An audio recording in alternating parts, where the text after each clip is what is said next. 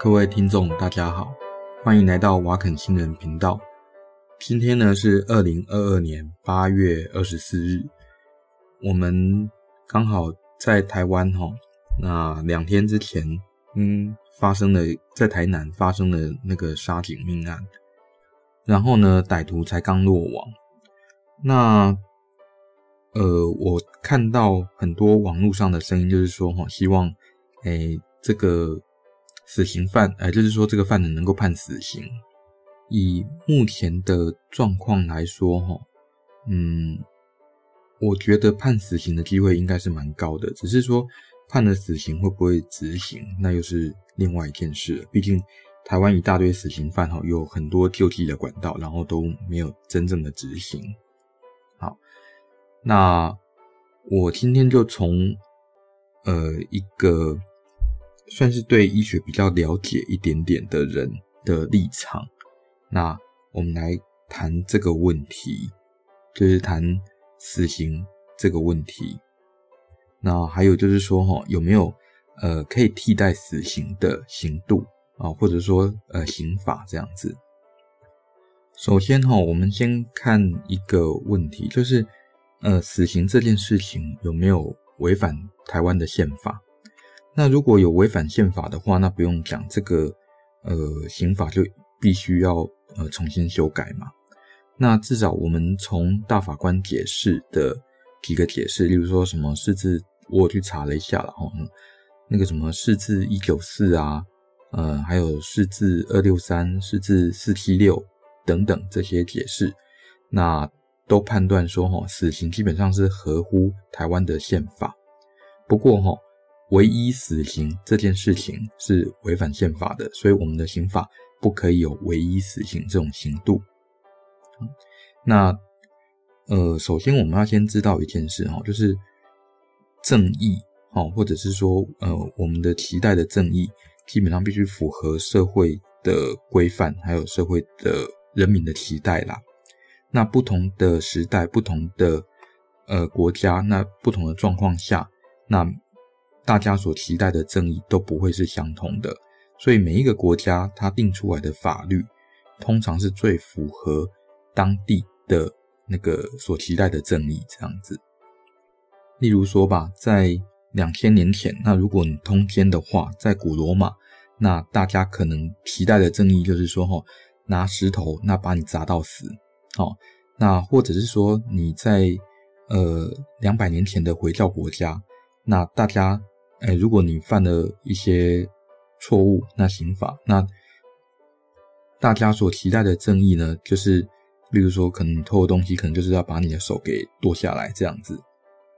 或者是说，哈，你要是在回到国家，那侮辱了那个呃唯一的真主，那这个时候大家所期待的正义，可能就是把你斩首这样子，好，这个是符合当地的正义哦。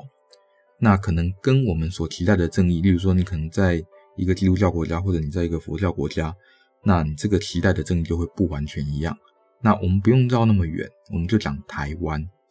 那所以，呃，以台湾目前的法律来说，死刑哦是符合台湾社会正义的要求，目前是这样子。而且呢，这个死刑这件事情没有违反台湾的宪法。那。再来就是我们要考虑另外一个问题，好，那死刑的目的在干嘛？就是呃，对台湾社会来说，我们希望呃，如果要判死刑的话，那目的是什么？那所以一般来说啦，哈，呃，法官判死刑的这种处罚性目的是两件事，那一个呢，就是要让这个犯人哦，要跟社会永久隔绝。那另外一个就是让其他，诶、就是杀鸡儆猴啦，就是让别人可以警惕这样子。那根据常见的那个判决文，哦，他常常都是说啊，因为怎么样怎么样，所以求其生而不可得，就是因为我们法官哈想要找他的生路，但是找不到，哦，那所以才被呃依法剥夺呃宪法它保障的这个生存权跟人身自由权。所以这些呃被判处死刑或者剥夺自由的处分，哈那它的目的是为了维持社会秩序啊。那这个嗯并没有违反宪法，因为根据宪法第二十三条，就是说哈，除了呃要防止妨碍他人的自由，避免避免紧急的危难，或者是维持社会秩序或增进公共利益等等，那你就不可以用法律来限制他嘛。那所以呃在为了维持社会秩序，所以基本上我们必须把某一些人啊，那呃把他关起来，然后或者是说判处他的一些呃刑罚这样子。所以这是死刑的目的。那么我们就要想，有没有别的方式可以同时维持社会秩序，同时呃让这些人跟社会永久隔绝？因为大家都对这些人。呃，深恶痛绝嘛，好，那所以基本上我们就希望最好不要出现在你眼前。那目前的话，哈，中华民国的无期徒刑是关二十五年，那就可以申请假释。哦，那有期徒刑的话，只要你在里面关了超过二分之一的刑期，那如果是累犯的话，要关三分之二的刑期，那之后由监狱报请法务部就可以假释。所以。即使是无期徒刑啊，在中华民国哈，呃，你只要关超过二十五年，都是可以假释的。所以回到一开始的问题，我们有没有呃，除了死刑以外，其他可以维持社会秩序又跟社会永久隔绝的处罚呢？呃，目前看起来是没有。好，所以目前看来的话，哈，台湾呃。呃，除了死刑以外，没有办法呃达到这些其他的目的。那就是说，呃，要与社会隔绝哦，然后呃，而且是永久的哦，利用这些那个呃与社会隔绝的状况维持社会秩序。好，那一般的废死团体对于死刑的主要批评大概有几个角度啦。哈。那一个角度就是说，哈，那法官不是神，他没有办法。判断说，哎、这个人是不是真的犯案啊？而且把人杀了以后，哦，这是第一个。那法官不是神，他没有办法知道全貌问题的全貌。那第二个就是说，哦，法律有教化的目的，所以你把人家杀了，那基本上你就达不到教化的目的嘛。那再来，哈，就是说，死刑这个是一个不可逆的刑罚，就是说，你如果把人关去，哎，关到监狱里面，那你还可以有机会把他放出来。那死刑的话，基本上你杀了人就活不，呃，就无法再复活了嘛，啊，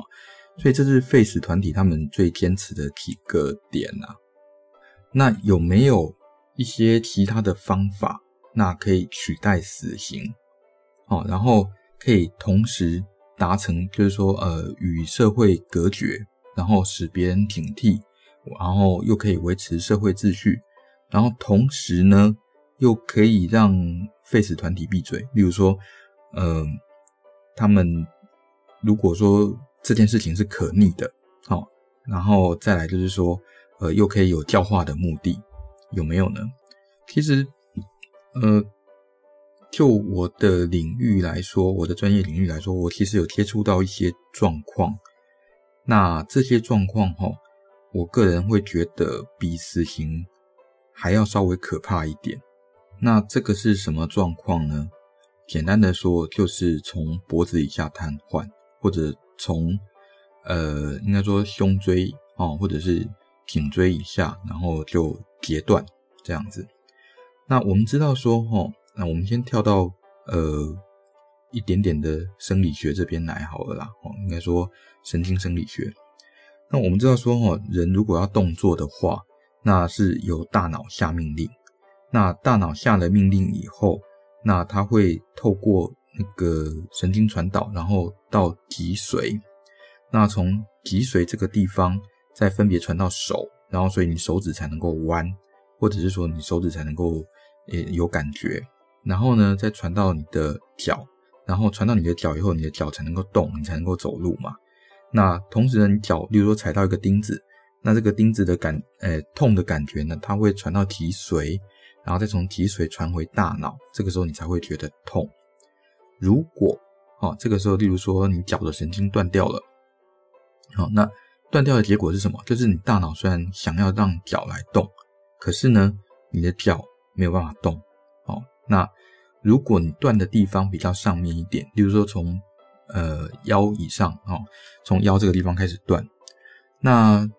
呃我讲的是脊髓断，然后并不是那个整个腰被切断。那如果腰这个地方的那个脊椎被切断的话，那你大脑的命令可以到达你的手，你手的感觉也可以传回大脑，因为从胸椎以上没有受到影响嘛。可是，哦，你的脚就不能动了，为什么？因为你大脑的命令就传不到脚，然后呢，脚的感觉也传不回大脑，所以这个时候，如果有人哦拿火烫你的脚，或者是说拿钉子戳你的脚，拿刀子砍哦，那你都不会有感觉。你的脚都不会有感觉，你砍手还是会有感觉啦。好，那再来就是说，呃，脊髓横断哦，如果是断在更上面一点，例如说断在颈椎吧，哦，那断在颈椎的话会有啊，我们在上面一点点就好了。例如说断在胸椎啊，那断在胸椎的话会有另外一个问题，就是说，呃，胸椎虽然呃，它没有控制到手，但是它会控制到肚子，哦，还有肛门，哦，这些地方。也就是说，你会大小便失禁，然后呢，你肠子蠕动，那也会出一些问题。那你的腰当然也会有一些问题，但是你都不会痛，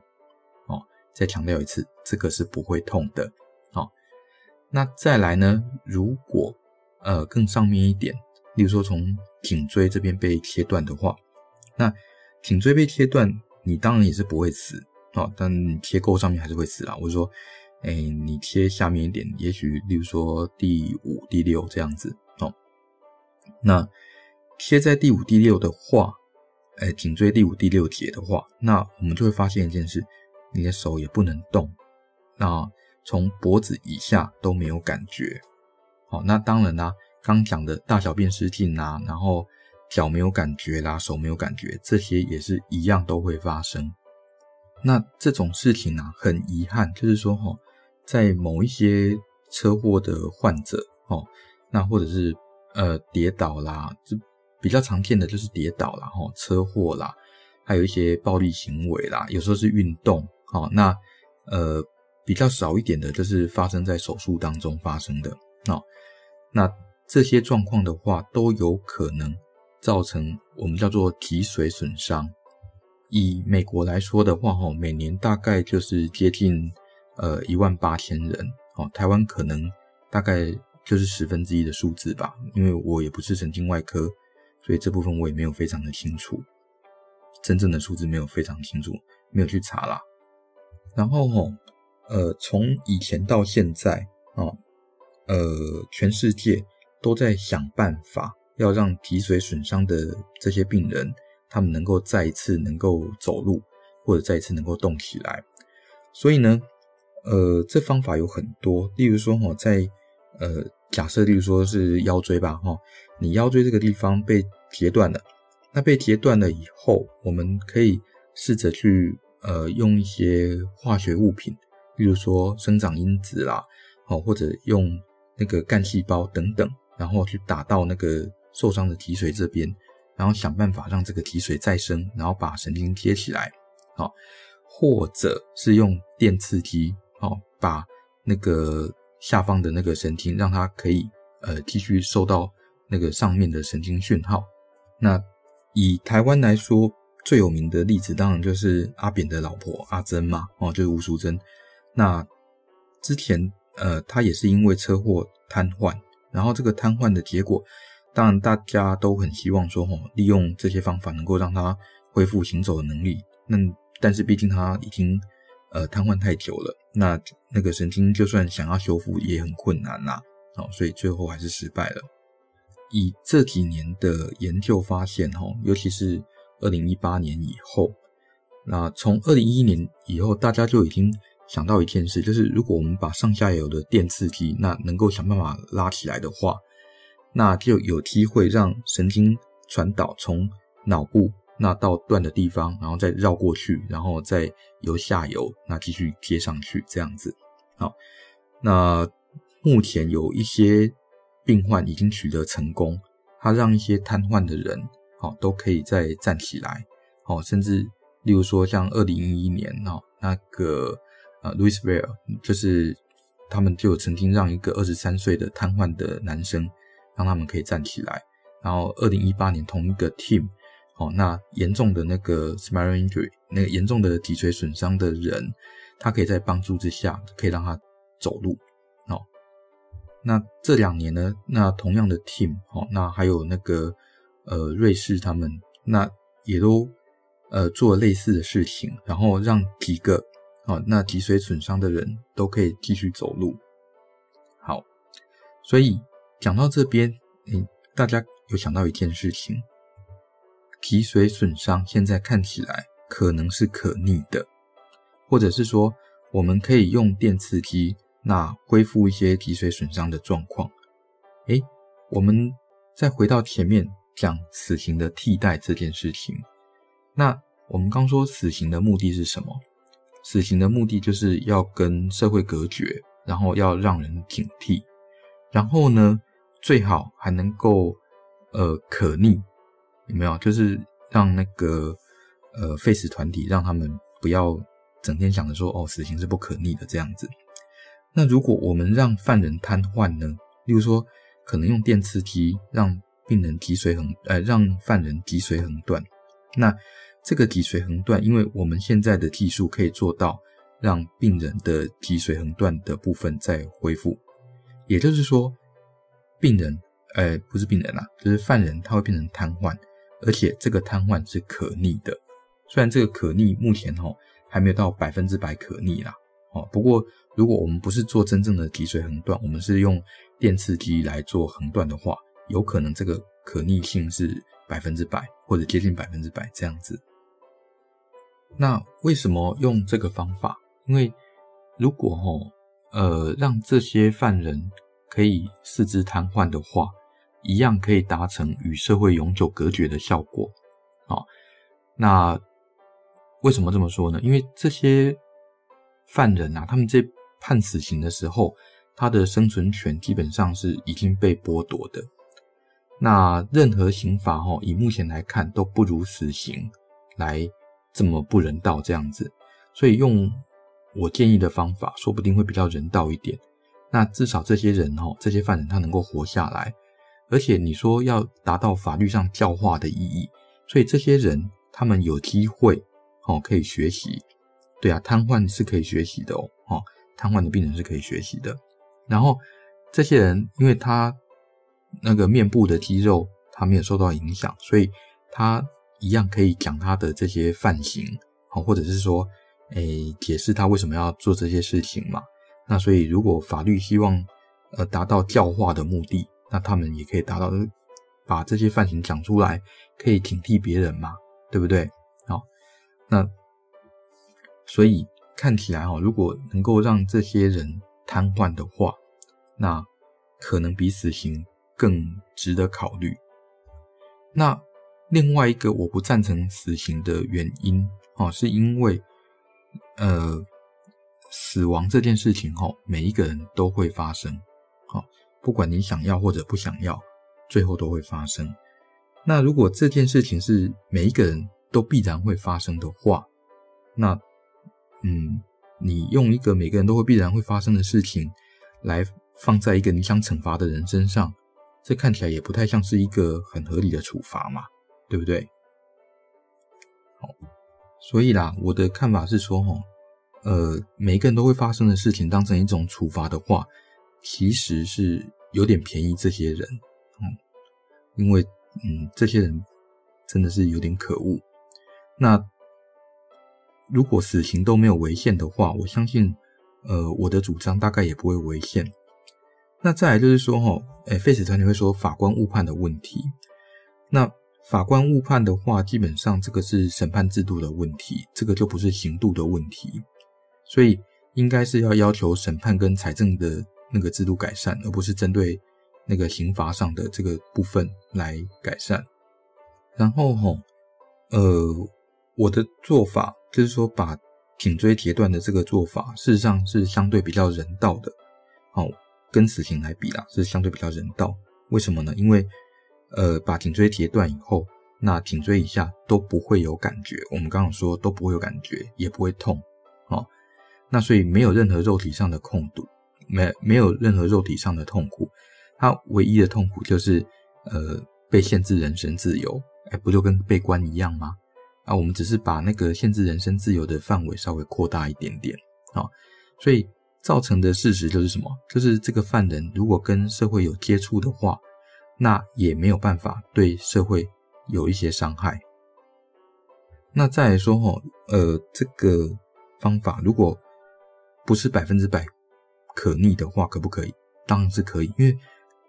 目前的状况是死刑是百分之百不可逆的。但是我提出我提出的这个方案，基本上还有一定程度的是可逆性哦，所以看起来是比死刑要来的进步一点点。那。跟呃其他关起来的状况一样，就是说你关起来的时候，你在监狱里面会使用到时间哦。那呃把犯人弄成瘫痪，基本上呃这个时间基本上也就是跟关起来用到的时间是一样的哦。所以反正青春基本上都是不可逆的啦，是这样子。所以比起死刑啊，我觉得哦，把颈椎截断哦，用电流的方式截断，那第一个比较不残暴，比较人道一点。然后第二个可逆啊，这件事情是可逆的。那第三个一样可以达成呃跟死刑相同的效果，就是跟社会隔绝，然后警惕别人。因为这种瘫痪的人啊，那他其实日子过得非常可怜哦，就是说。他都完全不能动，那自由完全被剥夺，这样。好，嗯、呃，好啦，虽然我们是个科普节目，不过有时候我看到这些人的行为还是非常的，呃，让人家不开心哦，所以还是要把一些我想到的事情要讲一讲。那喜欢我们的节目的话，那欢迎按赞、分享、订阅，这样。那如果哈，嗯，有认识立法委员的话，说不定可以跟他们讲一讲哦，说说我的想法。我觉得我的想法看起来还蛮，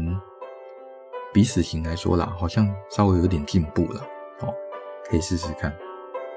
好，那就这样喽，拜拜。